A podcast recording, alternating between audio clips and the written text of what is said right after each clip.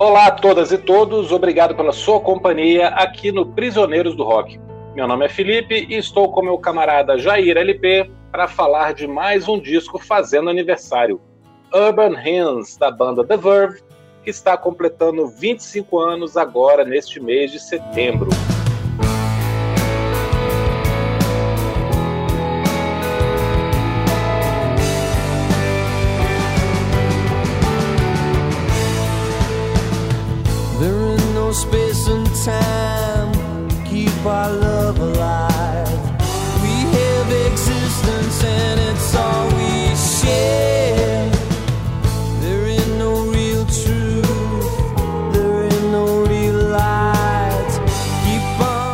Fosse para contar de forma resumida a história do The Verve, daria para dizer que depois de lançar dois discos com sucesso de mediano para bom dentro do nicho do rock alternativo, a banda alcança renome mundial com o terceiro álbum, com venda na casa dos milhões, vídeos de alta rotação na MTV, elogios da crítica, inclusão em listas de melhores do ano e prêmios importantes sendo levados para casa. Ou seja, sonho realizado de todo roqueiro. Mas claro que não foi tudo assim tão simples e vamos falar sobre isso hoje. Jair, como você conheceu esse disco? O que, que você pensou inicialmente? Qual foi a sua primeira reação ao escutar o Urban Hymns? E aí, Felipe, e aí, gente, tudo bem? Hoje estamos sem o Christian, né? Beijos para o Christian, velho, e Urban Hymns. Ai, meu Deus. É, a gente já, já comentou aqui no canal quanto às vezes é difícil você falar é, com coerência ou sem tanta emoção de algo que você ama, né? é muito complicado. É, esse, esse é um disco que, desde que eu escutei pela primeira vez, eu sabia que eu tinha ali uma, uma pérola nas mãos, eu sabia que eu tinha algo valioso, precioso, é, que eu ia escutar sempre de uma forma ou de outra. É, eu conheci, né, nessa época, né, o disco foi lançado em 97, e chegou bem rapidinho no Brasil, embora a minha versão né, seja importada. Eu lembro exatamente onde eu comprei, numa, numa loja de CD overpriced, né? Porque hoje em dia vinil é overpriced, mas na época, lá nos anos 90, ainda em 97, quando eu comprei, é, tinha os CDs é, overpriced, era World of Music, né? A gente chamava carinhosamente de WON, ali na 314 Sul. Que era uma loja gourmet, né? Era uma loja gourmet. Era... CD importáveis vendiam com é, o preço de um rim. É, é, tinha aquelas caixas de CD assim, retangulares, né? Os caras ainda vendiam aquelas é, caixas de CD que eu esqueci o nome, né? Mas que, é, que são maiores, né? Tem uma cara uma cara mais bonita, né? Mais papel. É, e aí eu, é, eu conheci esse disco é, eu, em 97 é, pela crítica da Bis. É, é, interessante quando a gente finalmente começa a ganhar algum dinheiro. 97 foi o primeiro ano que eu trabalhei de forma é, efetiva, né? É, e aí, subitamente, pô, morando na casa dos meus pais, né? É, conta zero a pagar. Meu Deus, eu me vi com muito dinheiro nas mãos. É. Era, era lindo. Aqueles bons tempos que você não tem boleto, né, cara? Você tem uma Exato. samambaia para botar água. Exatamente, era dinheiro para combustível e cachaça, né? Combustível para o carro e para mim. É, e, e, uma boa parte né, do dinheiro que é, sobrava era investido em CDs. É, é a época que eu né, definitivamente comprei mais disco ali no fim dos anos 90. E, e a minha fonte de referência, né, a internet estava no fundo, começando, né, em 1997, a minha fonte de referência era Showbiz, é, acho que já era Showbiz na época. É, já, já era. É, e eu li a, a crítica do Thomas Papon. Né? O Thomas Papon foi baterista do Fellini, Guitarrista, guitarrista. Guitarrista do Mas ele foi baterista do Smack. Ah, é por isso. Ele tocava os dois instrumentos. Voluntários da Pátria também tocou. É, ah, legal. Aí ele, ele faz uma crítica assim que, tirando um, um ou outro arrobo, assim, de, de, prepotência. A crítica foi muito, muito boa, muito bem feita sobre o disco. E aí eu, eu fiquei muito interessado em ouvir aquela banda, que era, era considerada assim como a queridinha da crítica né, inglesa. Eu nunca tinha ouvido né, The Verve. Né? Os, os dois discos anteriores né, nunca é, só chegaram até mim muito depois é, né, do, do, de eu conhecer a banda com esse terceiro disco. E eu fui comprei, né? Comprei o, o disco, comprei o importado lá. E no escuro. No escuro, no escuro. É, alguns eu errei várias vezes fazendo isso, né? Tipo, comprar Gorks, Zygotic Mince, ou, né? esse tipo de coisa não foi uma boa ideia, mas eu comprei no escuro. E no momento que eu botei é, o disco e começa Bittersweet Symphony, eu tive que ouvir a música no repeat.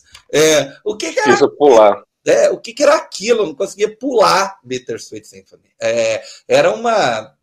O mercado single né, não, não existia né, no Brasil já há muito tempo. É, embora a música né, é, já provavelmente já estivesse tocando, eu não tinha ouvido.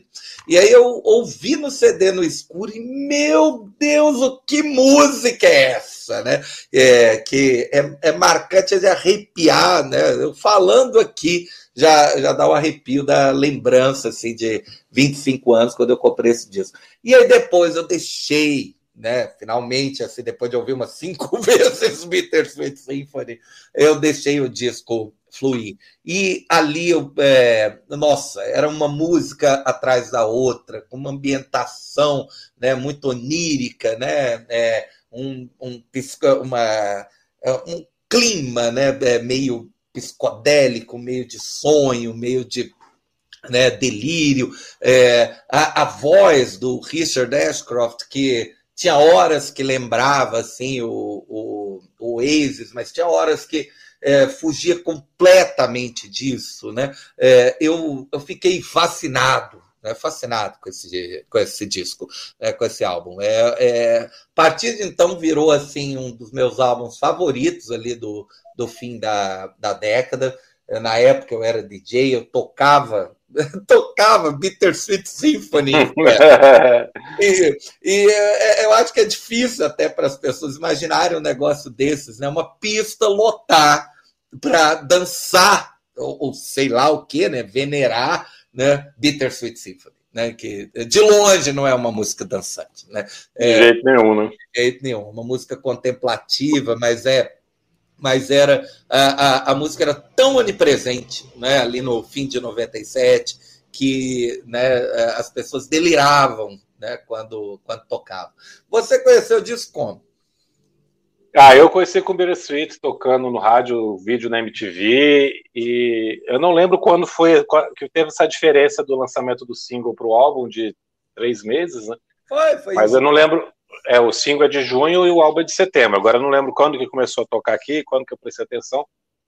Mas, assim, eu fui atrás imediatamente, assim que eu vi na loja, eu comprei também, só por causa de Bittersweet, claro, e hum. também tive essa mesma sensação, né, de ficar preso nessa primeira música, mas depois é, me surpreender com o restante. Eu acho que esse disco, ele tem é, algumas faixas que são pura psicodelia, muita viagem, como você falou, muito clima onírico, né, muita atmosfera, assim. Tem o detalhe das duas guitarras, que eu vou comentar depois também, que, que só tem nesse disco, na, na discografia da banda. Ah, e também tem algumas coisas de Britpop bem claras, né? Tem alguns momentos assim que você escuta até o Liam Gallagher cantando. É verdade. E você tem os quatro singles, né? Principalmente os três primeiros singles que são baladas ou músicas de tempo, assim, que explodiram, que elas pegaram o disco assim para si, né? Você acaba esquecendo o restante do álbum por causa dessas músicas que se tornaram sucessos muito grandes. Mas elas não refletem o que é o disco por inteiro, né? Não, não refletem o que é o disco por inteiro. O disco vai muito além dessas músicas que são mais famosas, né? Drugs Don't Work, Bittersweet, Lucky Man e por isso que ele é legal, por isso que é bom de comentar, por isso que é legal da gente estar falando dele aqui, porque essas, essas outros detalhes, essas outras camadas aqui transformam esse álbum numa coisa espetacular e realmente essencial de se conhecer. ou de se revisitar se você escutou na época e depois não mais pegou para ouvir.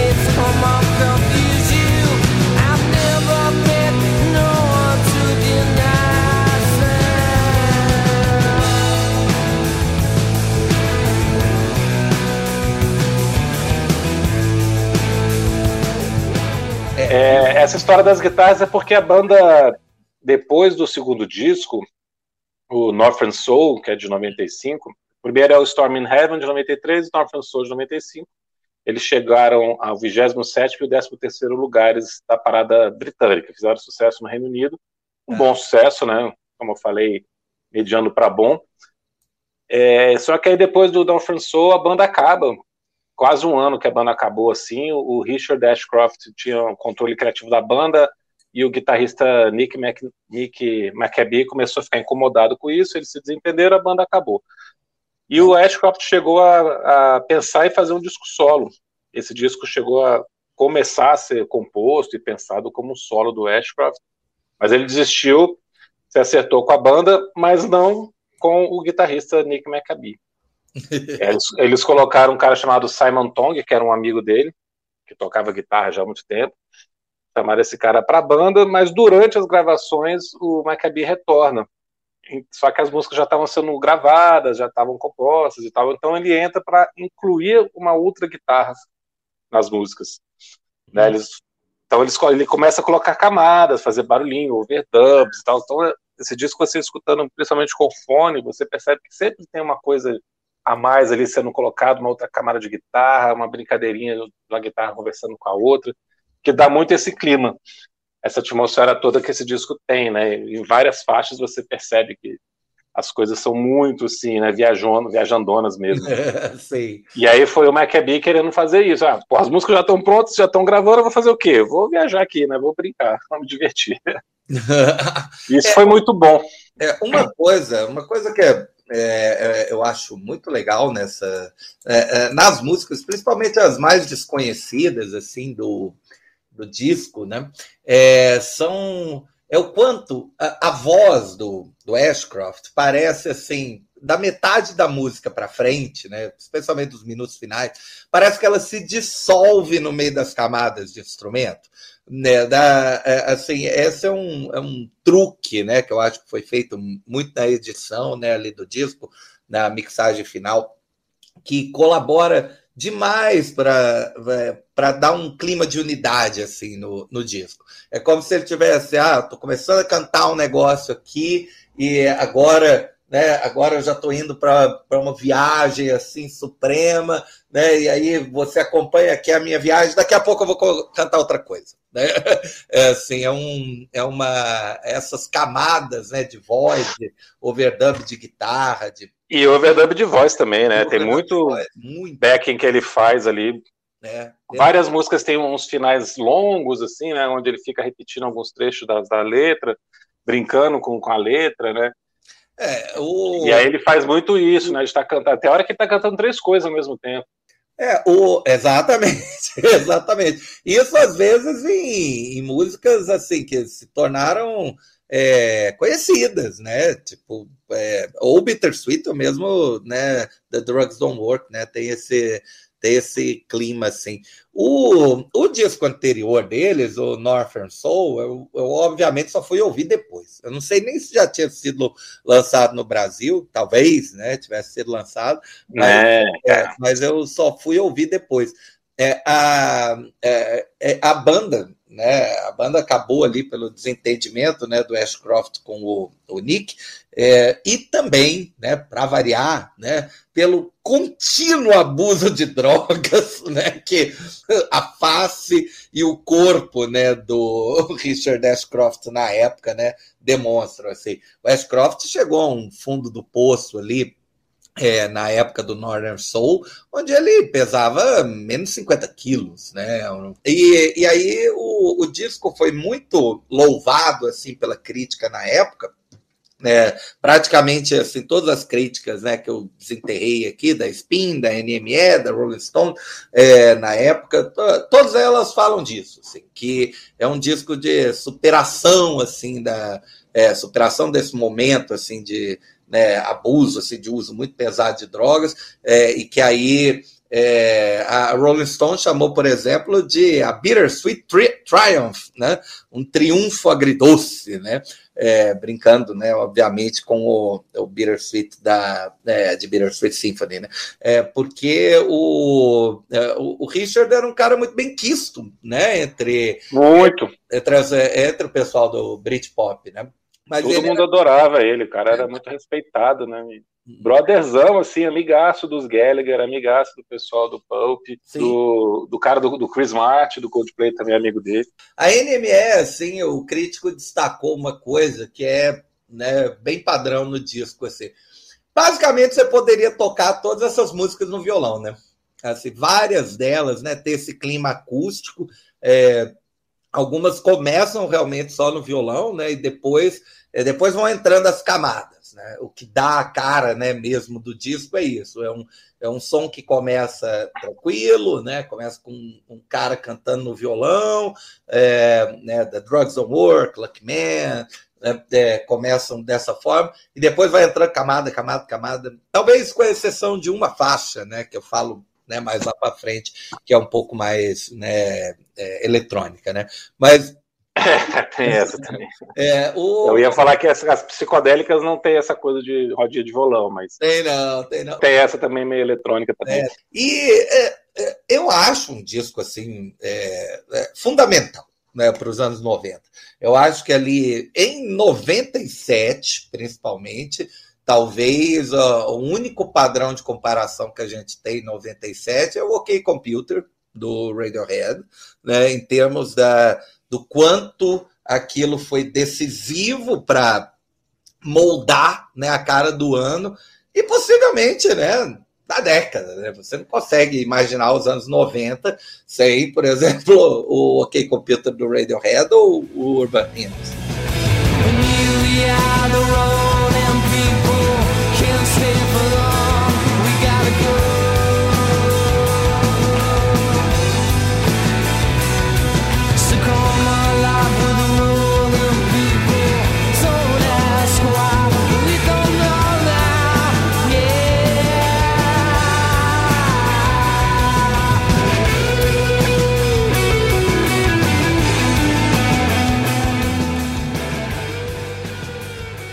Bem legal, né? Uma, uma capa assim de. Simples, né? Bem anos 60, assim. É, os caras sentados assim na grama, né? O, o Richard com o chapeuzinho, né? Bem anos 60 mesmo. É bem Britpop, né? É, é bem Britpop mesmo, né? Britpop, assim, uma simplicidade. Que eu acho que transmite, Mas... né? Transmite esse clima de acadismo, assim, do disco, né? É, bem lembrado, bem, bem notado, é verdade. É. Mas você falou da comparação com o Key Computer, né? Da, do fato dos, dos dois seres de 97. Eu acho que tem outra coisa legal de comentar é que a gente pode falar que o Urban Hymns acaba sendo o último disco do Britpop relevante e já passando o bastão para um, um, novo tipo de som que estava nascendo ali com o Computer e com outras bandas também que lançam álbuns ali, o Prodigy, o Chemical Brothers, ah, é. e mudam então completamente essa cena indie, né? É o rock vai para um outro lado ali. Então dá para falar que é o Bittersweet Symphony meio que encerra o beat pop, né? Que é um, é, é um gênero curto, assim, que você não pode definir o som de uma forma também muito específica, assim, o que, que é exatamente o Britpop, também como o grunge também dá para é, falar. Sim, são, são Mas é um período ali, 93, 97, teve Britpop, mais ou menos, né? É, por aí. O, o Be Here Now do Oasis é de 97 ou 98? É, o, o Urban Hymns pega o primeiro lugar da parada que estava com Be Here Now, inclusive. Ah, tá. É um disco muito superior ao Be Here Now, embora eu goste, né? Eu gosto. Eu acho uma trilogia legal ali dos três primeiros discos do Oasis.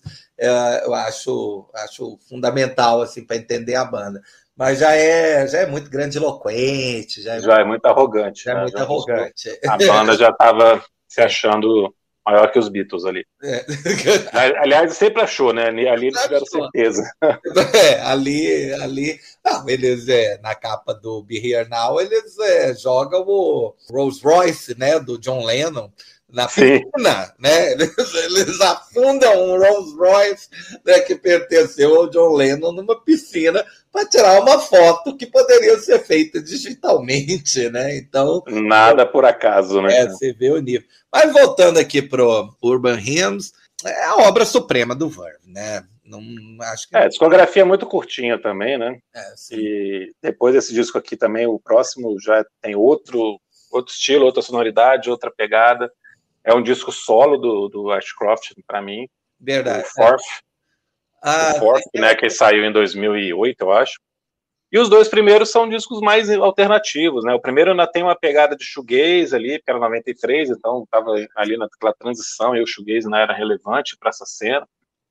E, então ainda tem algumas coisas de shoegaze ali misturada com dream pop, com, com psicodelia. O segundo já mais de rock psicodélico mesmo. Hum. Muito bons, eu acho muito bons os dois. Mas aqui eles conseguem uma, uma reunião de estilos de, de, mistura de tudo que funciona demais, né, cara? É Sim. impressionante aqui como é que eles conseguem variar entre as músicas que, que eles estão fazendo. Né? Inclusive, é, eu acho que essa ordem das músicas faz com que você tenha uma experiência ainda mais divertida nesse disco, porque ele não mantém uma sequência lógica, né? ele vai trocando assim. É. Tem umas quebras no meio. É, isso chega a ser um problema também, depois a gente comenta, mas é, você começar com duas musiquinhas ali parecidas e tal, e depois, pum, Rolling People, sete minutos, é, rockzão. É, é verdade. O disco, talvez se o disco fosse lançado em vinil e eles né, tirassem é, algumas faixas, né? Gente... Pois é, ele saiu na época como vinil duplo ainda. Eu cheguei pesquisando no Discord. Ah, que legal. Eu fiquei com essa dúvida também. É, ele saiu como vinil duplo, e aí só que aí com todas as músicas, né? É, é, um, é, é um disco longo, né? Uma hora e quinze, né? Quase ocupando o tamanho inteiro do CD. Tudo bem que tem uma faixa escondida, né? Então tem 10 minutos de, né, de silêncio. De silêncio. Eu até, me, eu até me pergunto como é que eles fizeram isso no vinil. Né? Não, no vinil não tem a faixa escondida. Ah, tá. senão não, não faz sentido nenhum. É engraçado porque o, o disco meio que cumpriu uma profecia né, do, do Richard. Né? O Richard, na época, é, ele era tão louco, né? tão doido assim, né? É, em, em, tudo, né? Em 1993, na época do lançamento do primeiro disco, que numa entrevista é, ele, é, ele acabou sendo chamado de Mad Richard. E aí, né, do Mad Richard, é, ele, ele falou que assim, ah, ó, eu posso citar umas 50 bandas que estão indo bem agora, mas em dois anos serão esquecidas. É, mas a história tem um lugar para nós, né? Para o Verb. Nossa, é amigo dos Gallagher mesmo. É, pode levar três álbuns, mas a gente chega lá. Né? Foi exatamente no, né, no, no terceiro, né? Engraçado assim, né? Pensar, ele, ele sabia que eles estavam né, fazendo, fazendo coisas né, interessantes, assim. O, o, produtor do, do Northern Soul chegou a falar para eles assim que, ó, vocês estão fazendo músicas que tá aí seis, oito meses à frente. Faz aí um single, né? Faz uma coisinha aí para a galera cantar. E o cara, né? Rigoroso. Não, essa é a obra, né? E, pô, meio que né, atirava no pé, assim, em termos de é, vendagem, né, em termos do que a, a banda realmente podia né, ter vendido antes. Mas no Urban Hymns eu garanto que ele né, comprou a casinha de praia lá na Cornualha. Né, né, não é possível, porque. Nossa, é, ele eu... tinha acabado de casar, cara, então acho que ele resolveu pensar no futuro. Assim, é verdade. Um, disco é. que vendesse mais assim, garantisse já aposentadoria, garantisse é, a, escola particular para os filhos. A gente pode ir para o faixa a faixa ou você quer? Vamos lá, vamos lá. Cause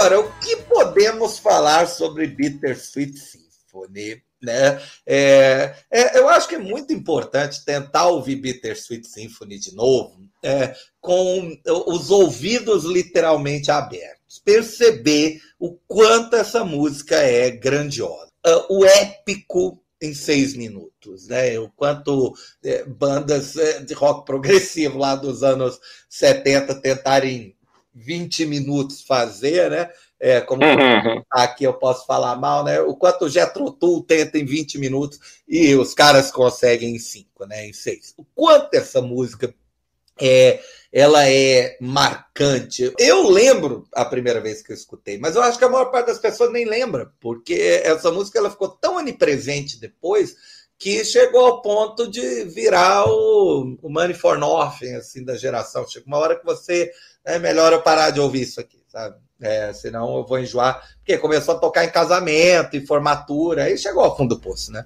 Mas, é, virou Imagine, assim, né, cara? É, tocar em qualquer lugar. Vira, é, é assim. É, eu, eu, nem procurei, mas deve ter versão forró de Bittersweet Symphony. é possível, cara. Cara, é legal de comentar aqui a, a enorme polêmica que essa música teve, né, com problemas jurídicos por causa da alegação de plágio que se resolveu em 2019. A gente tem um Drops aqui do Prisioneiro de maio do ano passado sobre isso. Quem quiser escutar lá, está bem detalhado, mas só para resumir aqui, é, o Bittersweet Symphony usa um trecho de violino de uma música dos Rolling Stones, mas uma versão orquestrada de uma música dos Rolling Stones, que foi lançada em 65. O produtor dos Rolling Stones, chamado Andrew Oldham, produtor da época, Sim. criou um projeto chamado Andrew Oldham Orchestra, chamou alguns músicos de música clássica e gravou as músicas dos Stones em versões orquestradas, né, instrumentais orquestradas. E foi feito um novo arranjo de uma música dos Stones chamada The Last Time. E nessa versão estão essas cordas que o Bittersweet usa, né, esse loop, esse riff de violino que é a base de. Bittersweet. Só que os direitos das músicas dos Stones eram do Alan Klein, um empresário. Todas as músicas dos Stones até 71 eram dele. Hum. E aí, claro, The Last Time também era. Então, apesar deles terem autorização para usar o riff é, da gravadora que lançou esse Andrew Oldham Orchestra, o Alan Klein falou: Não, eu não, cara, não estou autorizando nada, não. e imediatamente com o sucesso da música, ele foi atrás dos caras, ameaçou na justiça que o disco não ia sair e tudo mais. E aí a solução foi passar a música para Jagger Richards. Né? A Bittersweet Symphony foi acreditado durante 20 anos aí com a música do Jagger and Richards, né? Mick Jagger e Keith Richards. E o, o The Verve não recebia nada por ela. E aí ele, inclusive, teve que vender a letra, os direitos sobre a letra, para o Alan Klein, por mil dólares. Então não tinha, ele não recebia absolutamente nada sobre Bittersweet. Ridículo. E, assim, que... e assim foi durante muito tempo. Sendo que, cara, é um riffzinho de segundos ali que, que se repete a música inteira mas que não foi nem composta pelo Keith Richards, né? É, exato, é.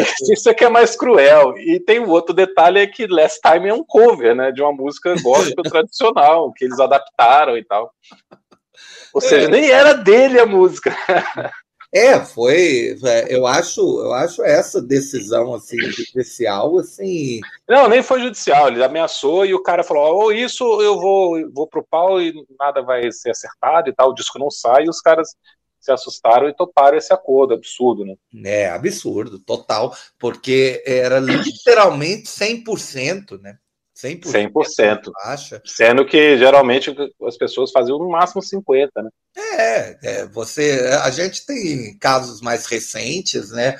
Como a é, aquela Olivia Rodrigo, né? Que tem umas quatro músicas do, do disco de estreia dela lá que são plágios evidentes, né? A menina é super jovem, estava é, obviamente compondo né, o que ela ouve, né? E, pô, a galera tá ganhando 20%, 25%, alguma coisa assim da, da música. Né? É, é, ridículo, né? A coisa chegou a tal ponto, no caso de Bittersweet Symphony, que, óbvio, né? O Verve não tinha como não tocar essa música num show. Mas é, se eles tocassem a música num show, tudo que eles, eles teriam que pagar direitos autorais lá para os caras. Então os caras mudaram completamente o arranjo. Né? Se você procurar assim, é, versões ou do Richard Ashcroft tocando sozinho, tem uma boa versão, acho que ele tocando num programa da BBC, assim, é, com, com, a banda dele, né? Já não com o Verve, é completamente diferente. Né? Completamente diferente, não tem o riff, é, ele, ele canta é, meio que inventando notas assim ali no meio né, do, do vocal. É, é realmente, acho que só, como você falou, em 2019, após 20 anos, né, a galera sugando né, essa teta aí, é, resolveram, né, os direitos voltaram né, para ele, como sempre deveria ter sido, né? É, por favor, né? Pois é. é. Inclusive, só para a gente finalizar a Bittersweet aqui, porque não tem muito o que falar mais além de, de falar que ela é realmente majestosa, como a Ron Stone chamou na época. É, em 99, numa entrevista, o Ashcroft comentou que Bittersweet Symphony foi o single de maior sucesso dos Rolling Stones desde 1971, quando eles lançaram o Brown Sugar. Muito bom, muito bom.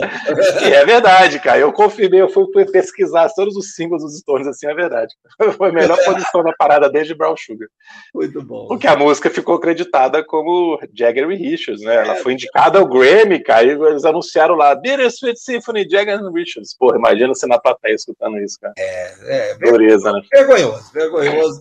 Mais uma dessas, mais uma dessas sequências onde você percebe que essa mistura entre arte e direito nem sempre né, é. caldo, né? Here we go.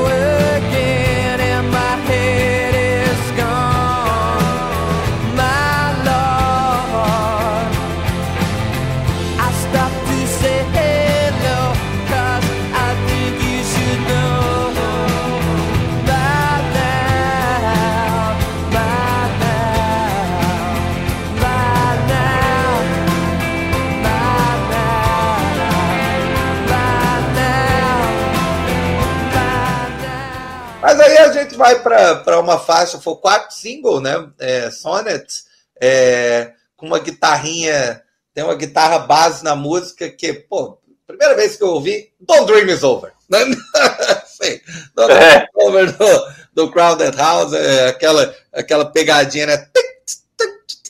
né? Uma, é, um andamentozinho mais lento, né? É, é, a guitarra encaixada ali certinha na da bateria, né? É, um vocal, um vocal lindo de chorar nessa música. O, o, o Ashcroft mostra assim que ele, ele não precisava exagerar, ele não precisava é, jogar um monte de trêmulo na voz, né? Não precisava fazer nenhuma firula ali, é, só né, colocar a, é, a emoção ali na voz, que é, é que é sensacional. E é, é onde eles, é, eles fazem, não sei se é correto a gente chamar isso de um wall of sound, mas dá, dá essa sensação, né? De que a música vai. Dá essa sensação, ela vai. Dar um, um wall of sound assim no fim, né? A música termina com cordas, é, é um espetáculo, né? Grandiosa demais, né? Cara, é a minha faixa preferida do disco. É mesmo, Sonnet? É, Sonnet é minha faixa preferida do disco, sempre foi. Ah. É, tudo que você está falando aí, que é um espetáculo, esse final, né, essa, essa, coisa que cresce ali quando ele começa a cantar Here we go again. É. vai crescendo, vai ficando cheio de camada, muito bonito. E essa, essa coisa da voz, o Ashcroft tem uma, um timbre meio de, de cantor bêbado, né? De bar. Né? é. Em alguns trechos, né? Quando ele tá cantando. Mas, cara, ele consegue brincar com a voz assim, de vários jeitos, né? Ser muito Sim, suave, é ser mais agressivo em algumas partes. É, é um e, e essa daqui é muito bonito o jeito que ele canta, cara. É muito tocante. Essas músicas mais emotivas, assim, mais melancólicas, cara, é de chorar. É. Você, né, Sonnet, Drugs on Work, assim, é de chorar mesmo, assim, como é que ele se é. entrega, né? E, é, e, essa música é legal você reparar que ele não canta My Love, ele canta My Lord. Ah, é, é verdade. Ele é o Senhor, é, é, quase que uma, uma reza, cara. Ele é muito religioso, o cara, é incrível, né? Um não, drogado desse maluco, mas é super religioso. Só as drogas, né? É. Levam as pessoas, às vezes, a esse tipo de coisa. Embora, né, pelo que eu li, assim, é, a, a banda é, pô, era o início ali dos anos 90. Eles, é, quando eu falo drogas, a gente né, pensa sempre num, sei lá, né, o cara imerso em heroína. Não era isso, não. Né, eles estavam tomando êxtase pra cacete, tipo o Primal É, a banda começou bem ali no auge disso, né? É, então é, eles, eles falam isso, né? É, tanto é que né, the, the Rolling People, né, a música que vem logo em seguida, assim, que aí quebra, né? Quebra, quebra o que você acabou de ouvir, né? É, ela, para mim, ela lembra Primal Scream, assim, aquele andamento, sabe? De aquele andamento bem lento, bem marcado assim na bateria, sabe? É... Lembra bastante essa coisa da psicodelia do, não a psicodelia anos 60 em si, mas a psicodelia é. do rock inglês da virada 80-90, né? É, eu, eu tenho. Né, que é o, o Primal Screen sem tanta coisa eletrônica, mas é bem esse climão de Rolling People. É uma música de sete minutos, né, que fica essa viagem, mas, pô, é, você não sente passar, cara. É. Eu acho muito legal, um rockzão, muda completamente o clima do disco. É, essa, é, ela, eu até anotei aqui que para mim ela é a mais é, se a gente é, pudesse definir Britpop como né, um som parecido com Oasis, essa é a mais Britpop clássico, né? É, para mim, assim, é um rockzão mais pesado mesmo. O crítico da NME falou que é, é como se fosse Bittersweet Symphony, né? Só que com drogas pesadas e fuzis. fuzis Kalashnikovs. É, é, e é uma explosão. É, eu, no fim, a música já soa assim, tipo aquelas explosões dos discos do Led Zeppelin, assim, sabe? É, de, de, acordo com o crítico, né? Não cheguei a, a, a ver isso, não. Mas, é, mas ela é bem apocalíptica, né? Bem, é muito, é muito bom, né? Muito psicodélica, um ótimo refrão, né? Onde ele ele foge do tom meio que propositalmente, aí ele volta. É, como você falou, ele é muito versátil, é muito bom, muito bom cantor. Muito versátil, cara. E essa música tem um climão de rave mesmo, cara. É. Né? Fica dentro dessa coisa que você falou do Prime Screen por causa disso, né? Vai acelerando, vai ganhando camada, né? E, porra, a voz ele vai empolgando também, do jeito que ele canta, é muito legal. Fica um cara de rave, né? Essa coisa de repetição, mas ganhando camadas, né? E se encaminha, assim, você acha, não, agora isso vai ser o tom né, definido do disco. E aí não, né? Os cara... Aí quebra totalmente de novo, né? Vai para mais melancólica do disco.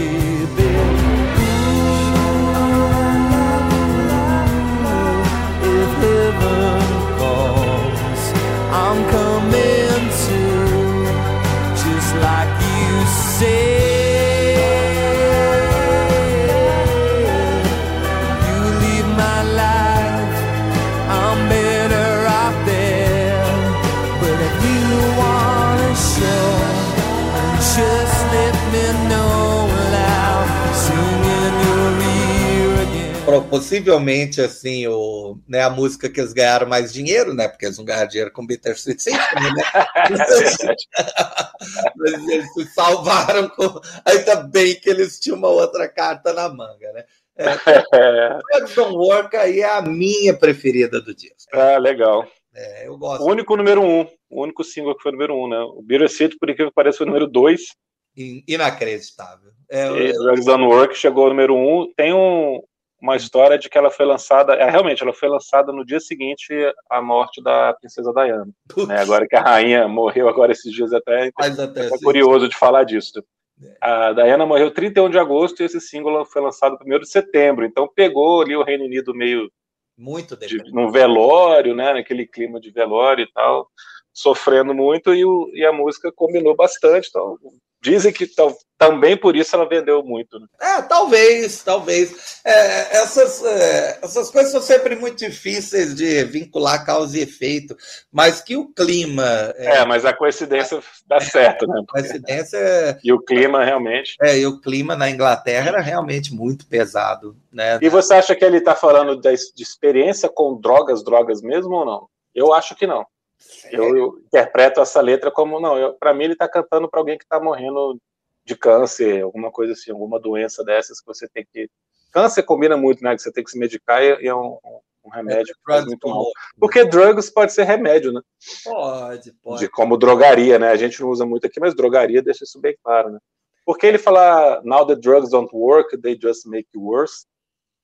Né? Ele, ele, sempre fala, as drogas não funcionam, né? Elas só te fazem pior, mas eu sei que eu vou te ver de novo. Hum. Parece que ele está cantando para alguém que está muito doente, né? E que os, os remédios não estão mais causando, não estão mais causando efeito, não estão mais provocando melhora nenhuma. É, eu, eu... E acho que o clima da letra todo fala muito disso, sim.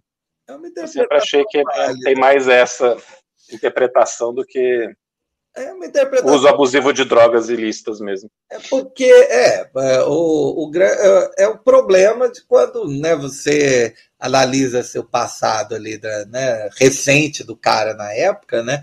É, e como né, a, a, o nome Verve esteve sempre né, ligado assim a, a, drogas ali no início dos anos 90, né? É, pode dar essa sensação, mas o artista ele tem essas capacidades, né, de é, inserir ali na. É, tal, talvez se ele fizesse também uma, uma música sem esse sentido mais dúbio, né? É, se fizesse uma coisa meio lá ao fundo do poço, né? Tipo, the drugs don't work for me, né? Algo assim. É, a coisa não, não pegasse tão bem, né? É, não, não ressoasse tão bem com as pessoas, né? É difícil, eu gostei da interpretação, mas eu vou ter que ouvir de novo, que vai ser, obviamente, um enorme sofrimento. Né? é, pra... é, porque, por exemplo, If Heaven Calls, I'm Coming Too, né? Tipo, se você tá indo, eu também vou, né? Tem umas coisas assim.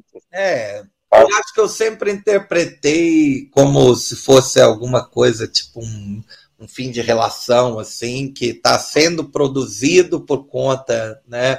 É, do abuso de drogas, e aí é como se ele estivesse fazendo as pazes ali com esse passado, e não, ó, eu vou me recuperar, né? Porque the drugs don't work.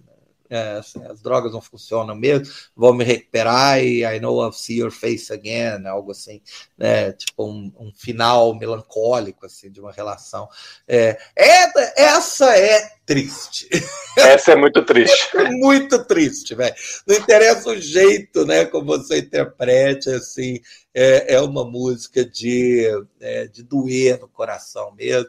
Um final ultra épico. Né? De novo aqui, né? Esse final estendido, com repetição, né? E camadas, é, tem cordas aqui, tem. dando esse, esse clima todo, né? né? Grandioso. Que produção desse disco? Quem foi o produtor mesmo? Por incrível que pareça. Cara, foi, é, eles produziram e chamaram o Chris Potter para participar também, mas assim, é, é, muito. Da banda. Essa ideia dele da banda, né, essa coisa do, do segundo, do Maccabi entrar como segundo guitarrista nesse disco e fazer camadas e tal. Ah, que legal. E muito do clima da época também, né? Essa coisa de uma produção mais refinada combina com o que estava se fazendo ali. Esse Chris Potter trabalhou com muita gente boa, cara. Trabalhou com o Chu, Stones. Ah, que legal. Martin Glover, que foi do Killing Joke, que produziu algumas faixas. Ele, eles dividiram a produção. Ah. Chris Porter, o Martin Glover e o The Verve produziu todas as músicas, né? E eles foram se alternando, assim, esses dois caras.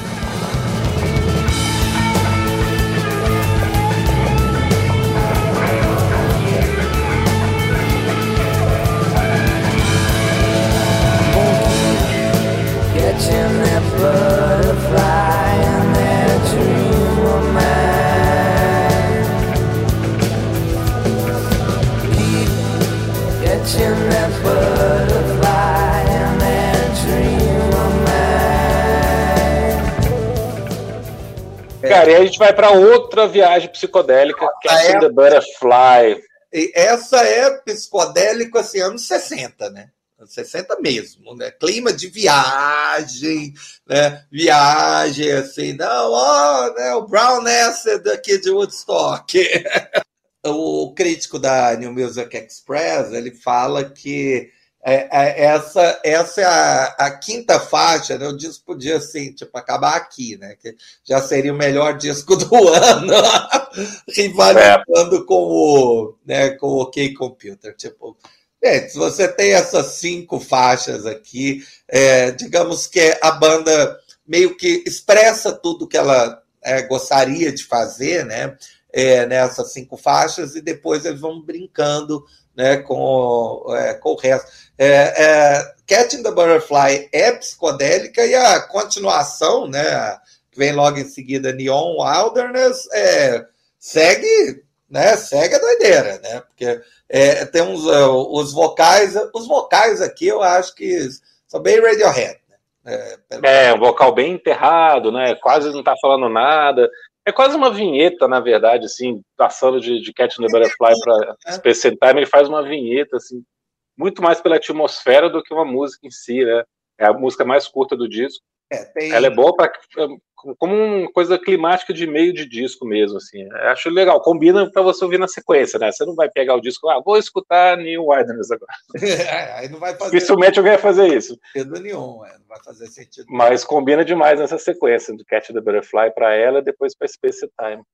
É, tanto é que eu anotei aqui que Space, Space and Time é a hora que eles acordam da viagem. É, que, pô, eles veem no, no cara, no, um sonho mesmo. Lucid Dream, né, como ele fala em Catch the Butterfly, né, em My Lucid Dreams. Sim. Os sonhos lúcidos, depois vem outra viagem psicodélica ali, e aqui eles acordam, né? É. E também muda, aqui o disco muda mesmo, cara. É, é, essa quebrada de, de Neil Wilderness é legal por isso. O disco tem uma mudança total, assim, do que estava vindo antes, eu acho. É até uma mudança de humor mesmo. De humor. É, não é tão radical, é, é sutil, assim, né? Ele fica menos melancólico. É tipo, tipo tomar uma aguinha. É, não, vou tomar aqui um copo d'água para limpar o paladar e tomar né, a próxima garrafa, né? É, por aí. Vai ser do vinho tinto para o vinho branco, né? Então né, tá na hora de dar uma. E aí, a, aí ela segue um, um padrãozinho, né? Que tem várias faixas. Começa acústica, né? Uma, é uma baladinha. Uh, o disco, aliás, não tem, eu acho, nenhum momento de é, é, de música acelerada, né? É realmente. Ah, um disco. Tem mais acelerado até que Rolling People um pouco e Camão. No final de Camão né, é uma, uma pauleira, né? É, final de Camão. É uma pauleira, é verdade. Mas, Parece outra banda. É, é, já está prestes a acabar o disco. É, mas ela começa acústica, aí tem um crescimento dos instrumentos, tem um longo solo né, na, na parte final, os, os vocais é, é, eu adoro né, isso que eles fazem na produção do, do disco, né, na mixagem, que é diluir o vocal. Né? É, você, você vai se perdendo ali na, na viagem né, da, da montagem, é, fica, fica muito, muito gostosa de ouvir. Mas ela já não tem, por exemplo, a, a cara de The Drugs Don't Work, né, que tem, tem um clima mais pesado. Eu não me lembro direito da letra de Space Time. Uma letra legal, uma letra legal, reflexiva, como vários desses discos assim, sobre vida, sobre relacionamento. Ah. Essa é uma coisa meio que é, a gente só tem agora para viver, né? Não, não, tem uma outra época que a gente aproveitar a vida para manter nosso amor vivo, como ele cita, inclusive. A gente tem que aproveitar agora e tal. Não adianta ficar pensando só em, em canções de Niná, em, em lágrimas já choradas e tal. O momento é agora, assim. Ah, Mas com esse clima que ele canta, né? Que é uma letra muito, uma melodia muito bonita também. Eles são muito bons de melodia nesse disco inteiro. Né? Eu gosto bastante de Space and Time também. Gosto bastante de Whip and Willow que vem em seguida. Acho que as duas combinam, tem o mesmo clima. Né? Essa coisa bem Britpop. E o Whip and Willow eu acho que é a música mais parecida com o Oasis do disco, cara. Sim, Principalmente o final, quando é. ele canta o último trecho, né? Que é justamente quando ele fala Whip and Willow. Cara, é igualzinho o Liam Gallagher cantando. É muito parecido. We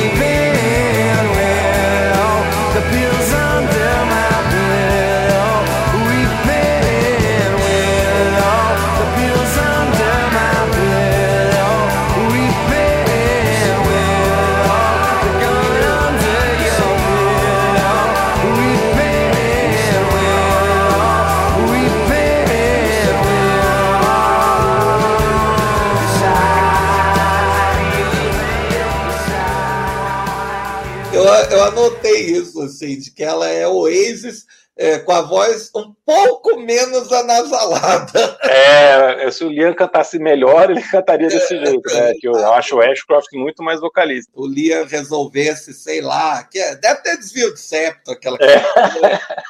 possível. É, é, é, muito anasalada, né? É o jeito de cantar. Mas o, o Ashcroft é muito melhor, é muito mais sabe muito melhor colocar a voz, né? E... É, mas, cara, você pensa, cara, escuta e pensa no Waze, cara, quando ele fala We pen, we love, ah, sim, final... Cara, é muito, velho. Até a melodia parece muitas coisas do Oasis, né? Totalmente Oasis, velho. Também não tinha muito como... Mas não tem nenhum problema, que os caras eram amigos, o, o, o Gallagher tava lá no estúdio, ele faz back vocal em, em umas duas faixas desse disco, brincando, né? Ele canta... Qual que ele canta, cara? Ele canta em Come On e dizem que ele, ele bate palmas em Space and Time, né? É uma coisa... É, eu, é coisa... bêbado lá no estúdio e começou a bater palma. Me lembro de ouvir, na, ouvir falar na época, né, que o Oasis é, tinha sido uma banda que tinha começado abrindo shows, né, é, pro é... pro Verve, né? O Verve é a banda um pouco mais antiga, né? A história do Oasis, a gente, a gente contou a história do Oasis no, no episódio que a gente fez, né? Da, da história do, dos dois irmãos, tal, como é que um entra na banda do outro, tal. Hum. Então, The Verve já existia desde fazia show ali de 92, lançou o disco em 93, né? Então tinha esse respeito muito grande, né, com The Verve, admiração mesmo. É, o, Thomas Papon fala na crítica da Showbiz que todo mundo torcia para o Verve dar certo. Explodir, né, cara? É, é, porque o Oasis fez um sucesso absurdo em 94, hum. com o primeiro disco, o Blur já estava estouradaço, o disco do Pulp que faz mais sucesso, é, acho que de 95 também é Different Class, se eu não me engano, é, vou confirmar aqui. Então, assim, só faltava o Verve, né, dessa galera inicial. Assim, o Suede já tinha feito sucesso também. É, e todo mundo gostava muito do cara. Eles acabam, eles acabam tendo. É, o Different Class é 95. Uma banda que começou no Britpop, mas que encerra o Britpop com honras, né? Aí depois dessas viagens, é, quer dizer, depois dessas é, músicas excelentes, assim. Aí Voltamos para o clima inicial do disco, né? Sim, o terceiro single. Nossa, que. Lucky Man, que é um pouquinho mais rápido, um pouquinho menos melancólica que Bittersweet e Drugs on Work. É e Sonnet foi lançado em novembro de 97, já com o disco estourando. Excelente canção também, né, cara? Ah, eu, eu adoro aquela ponte que ele faz antes, assim, do refrão que é muito Bob How many corners? É, essa é muito How legal, né? corners do I have, é. Times do I have to learn? Hey, ah, meu Deus. É, muito aí, bem construída, né, cara? Essa coisa. Porque essa, essa estrofe é muito engraçada, né? O jeito que ele canta. Happiness, more or less. É, é uma bem diferente, né? Bem é, depois muda muito na é, ponte, é, muda muito no refrão. Muito bem construído, é, melodicamente.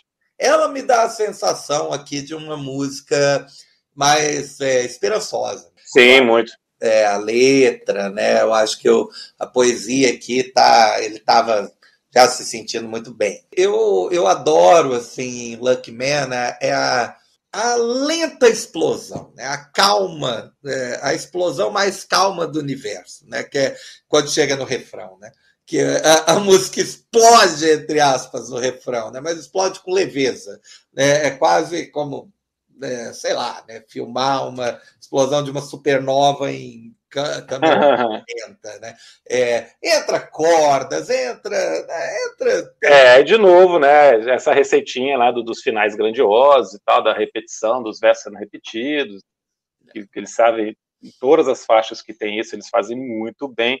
Agora, essa, isso que você falou das coisas serem explosão lenta, né? Como as músicas são muito grandes, eles fazem tudo isso sem muita pressa, né? Eles vão desenvolvendo. É. Claro, tem esses finais estendidos, mas não tem pressa de chegar no, no, no que a música vai ser mesmo, né? Vai sendo construído pouco a pouco.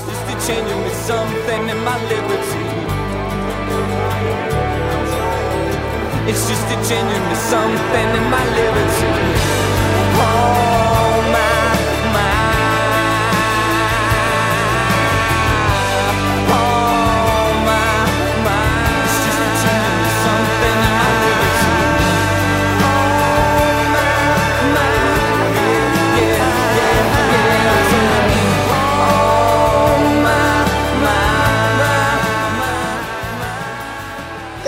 eu acho que o disco. É, é, é, difícil dizer, eu acho que esse disco não tem nenhuma música ruim. É, não, não há nem, nenhuma faixa assim é, que seja dispensável. Acho que tudo que entrou. Eu acho, eu acho que tem. Trabalha. Você acha que o One Day, One Day eu acho mais fraco? Não, não, eu acho This Time. Ah, This Time. que é a eletrônicazinha que você falou no começo, cara. Eu é, acho essa. É mais... Essa é dispensável. Não é, não é ruim assim, mas dispensável. É porque é outro problema, cara. A gente chega, acho que você queria dizer isso. A gente chega em Lucky Man, o disco poderia acabar, na minha opinião. Poderia. As outras músicas são legais, mas o disco poderia acabar. É, é, ele tem 75 minutos, mesmo se a gente considerar o silêncio aqui, ele continuaria. A versão japonesa tem. A versão japonesa tem uma música a mais e não tem o silêncio. Então ela tem 74 minutos. Se você tirar essa faixa mais dá 70, né? É, é o limite do, quase o limite de um CD. Então seria, o disco poderia ter 60 minutos tranquilamente, estaria excelente com nove faixas em Lucky Man.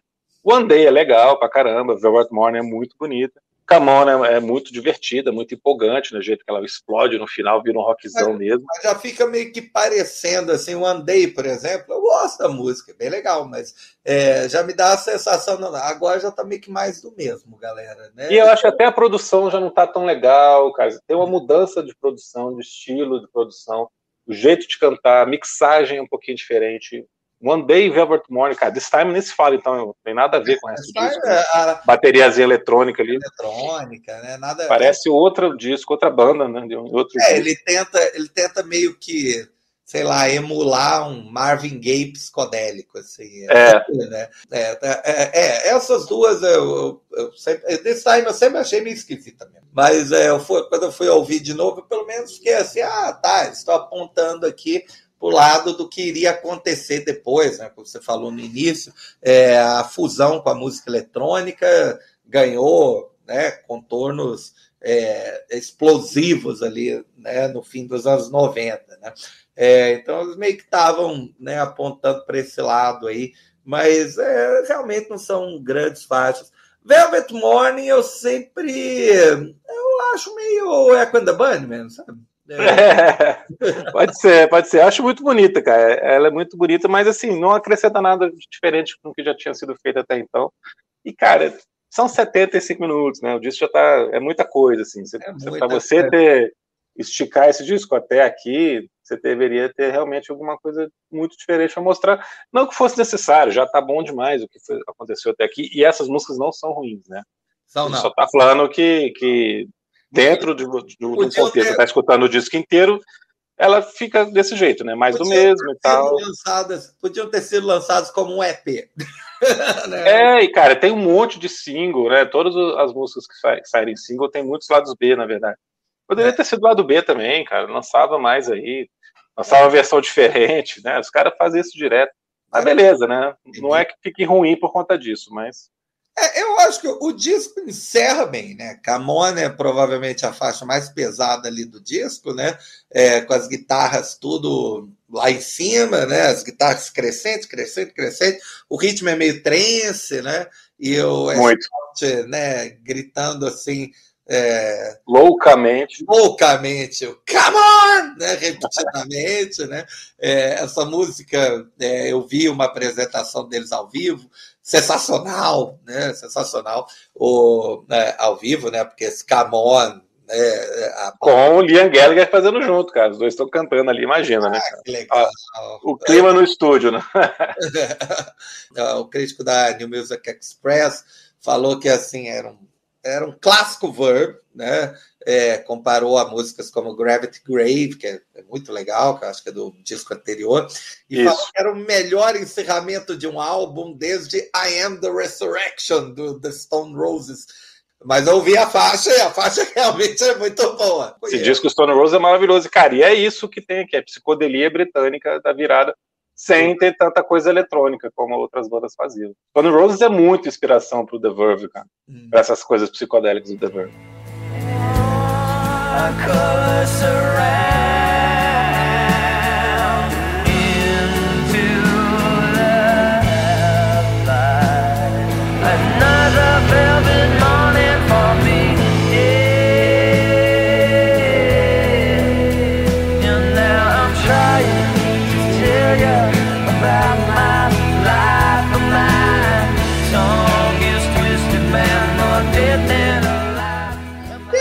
Vinhetinha instrumental lá no fim que né, a gente pode completamente ignorar, né? É, é, é um barulhinho ali. Tá. Barulhinho. Cara, aliás, cara, uma coisa que eu achava muito chata nos anos 90, essa coisa de faixa escondida, cara. Que besteira, velho. Que besteira. É, Nossa, que... e quando era escondido, às vezes nem escondida era, tava dizendo no encarte que tinha, né? Que é mais ridículo ainda. É. Aí você fica lá 10 minutos de silêncio e vem, só vem besteira, né? Nunca tem uma faixa ótima assim. Não sei é. pra que que fazer isso, acho muito bobo. E para quê, né? Dava pra quê, cara? É, ah, não, é porque cabe 74 minutos. Vamos ah, meter aqui alguma coisa, cara. É, a gente vai encher aqui de 74 minutos. O que, que é isso? É, deslumbramento, cara, deslumbramento é, do negócio. Transtorno obsessivo compulsivo. É, total. não, se cabe 74, a gente vai colocar 74. Ah, please. Camona, acabou disso. É, e é engraçado, no, no Spotify, né, é onde eu né, fui ouvir o disco de novo, eles mantêm esses 10 minutos de silêncio. É, eles mantiveram, cara, muito engraçado, porque é como... eles poderiam ter feito a faixa ali juntinha lá e pronto, né, é... né? 14 faixa, não, não deixou desse jeito. Não, mantiveram os 10. Ou seja, provavelmente os caras têm orgulho dessa besteira para dar, ah, tem que deixar desse jeito mesmo. É, foi assim que foi lançado, é a experiência, a experiência tem que ser real. É, é, real. Teve uma coisa que a, a crítica da Bis, né, é, eu achei meio injusta, que é quando eles falam que não tem nada de novo nesse disco. É, é. Não, é, please, né? Please. Esse disco ele, ele mostra literalmente como é que você faz né, um rock neopsicodélico mesmo, né? Como é que você é, usa né, o, é, o estúdio assim é, para gravar ali no fim dos anos 90, né? É, e, e, a sonoridade, a, a, própria ideia de Bittersweet Symphony ter sido construída em cima de um sampler, né? Que é um negócio é, que desde os anos 80 o pessoal estava usando, mas é provavelmente um dos samplers mais bem sucedidos, né? Em termos do quanto ficou conhecido, né? Ninguém conhecia, vamos combinar. Né? Uma coisa é você pegar o James Brown gritando e você já sabe que né, é o James Brown gritando ali no, no sampler. A outra é você pegar algo absolutamente desconhecido né, e popularizar. Então, claro, cara. Daqui a 50 anos vão falar de Bittersweet Symphony, aí vão falar The Last Time dos Stones, por é. causa dela, cara. Ninguém é, vai lembrar nem da original do The Last Time, que, que tá num disco que só tem Satisfaction, de realmente muito boa. É, ninguém, nem, ninguém nem lembra dessa faixa, tirando o Christian. Né? É. Não, nem o Christian também lembra. Ele fala que lembra, duvido. Aproveitar que ele não tá aqui pra falar mal, né? ai, ai, Ainda ai. mais a versão, né? A gente acabou falando um pouco de Bittersweet em si, né, cara? Mas ela é maravilhosa por conta disso, né? Esse arranjo é muito legal a construção. E não é só o riff que é copiado, cara. Você vai prestar atenção, eles modificam, eles acrescentam mais coisa, né? tem essas camadas também. A música é fantástica, cara. Maravilhosa. É, com uma letra, é, com uma letra até meio, né, meio cruel, assim, meio. A letra é cruel. Capitalista, né? Tipo. É, try to make ends meet, you're a slave to money, then you die, né? Você, é você é tenta né, segue a sua vida inteira tentando, né, é, é, tentando se bancar, você é um, né, um escravo do dinheiro, e aí você vem e morre. Nossa, isso é. Ou seja, perfeita para uma formatura, né? É Nada melhor para tocar numa formatura do que isso. Né? A partir de agora você vai ser escravo do dinheiro até morrer. Exatamente, tá vendo? É isso aí que você. é. Urban Hands vendeu aproximadamente uns 10 milhões aí, estimados pelo mundo eu estava vendo, ele é o 19 disco mais vendido da história do Reino Unido, o que não é pouca coisa, porque é ele vendeu 3 milhões e meio de cópias só no Reino Unido, e o primeiro lugar vendeu 7, que é o, a, a coletânea do Queen, da capa preta. Ah, é, Ou e... seja, é um, um é. número muito alto e pô, tem tudo ali que você imaginar, tá entre o primeiro e o 19, então é uma posição de respeito Sim. muito legal. Foi o primeiro lugar na parada naquele ano de 97, 23 na Billboard, e ótimas posições ao longo do ao redor do mundo aí. É, tocou e... bastante aqui no Brasil, né? Quem, quem estava aqui nos anos 90 lembra dessa música, lembra, deve ter algum, deve ter algum momento especial ali guardado por conta dessa música. Leia, eu já vou te. A Leia já está falando Leia, que tem. Fica tranquila, ela quer participar do episódio. Mas eu acho que com os miadinhos da Leia a gente pode encerrar. Muito, muito bom é, falar de algo que né, me gera tanto prazer, tanta emoção né, desde essa, né, desde essa época. Assim. É um disco que envelheceu muito bem, um disco fundamental dos anos 90, um disco fundamental da história do rock. Né, a gente não conseguiria né, entender o rock como um todo se a gente não passa por esse disco. Né, e, e, e vai, né, eu acho que vai ficar marcado mesmo como um, é, o grande, né, o grande disco do Verve, a grande é, consagração aí do Ashcroft como né, um, um, compositor e um cantor né, perfeito. Né, muito, muito bom. Foi ótimo, Felipe. Grande abraço. É, grande abraço para todo mundo que está nos ouvindo. Falou! Valeu, Jair. Cara, concordo com você e eu convido os nossos amigos que estão nos escutando a pegar esse disco por inteiro, não ficar só nesses singles famosos e prestar atenção nessas músicas que a gente destacou aqui, que são muito legais, muito diferentes do restante da, das faixas que são famosas e que envelheceram bem demais, como o Jair falou. Rolling People, Catching the Butterfly, Space and Time, Weeping Willow, todas são ótimas faixas aqui. E esse descasso está fazendo 25 anos agora no dia 29 de setembro e por isso que ele está sendo homenageado aqui no nosso Prisioneiro do Rock e semana que vem nós estamos de volta. Um abraço. One day maybe we will dance again under fiery skies.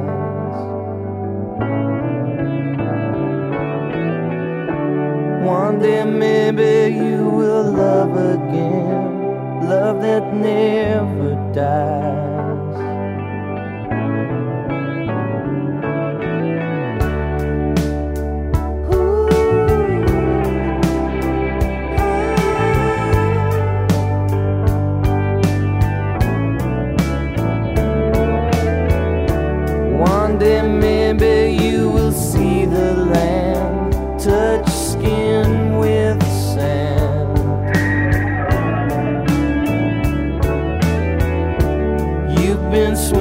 in the lonely sea with no car.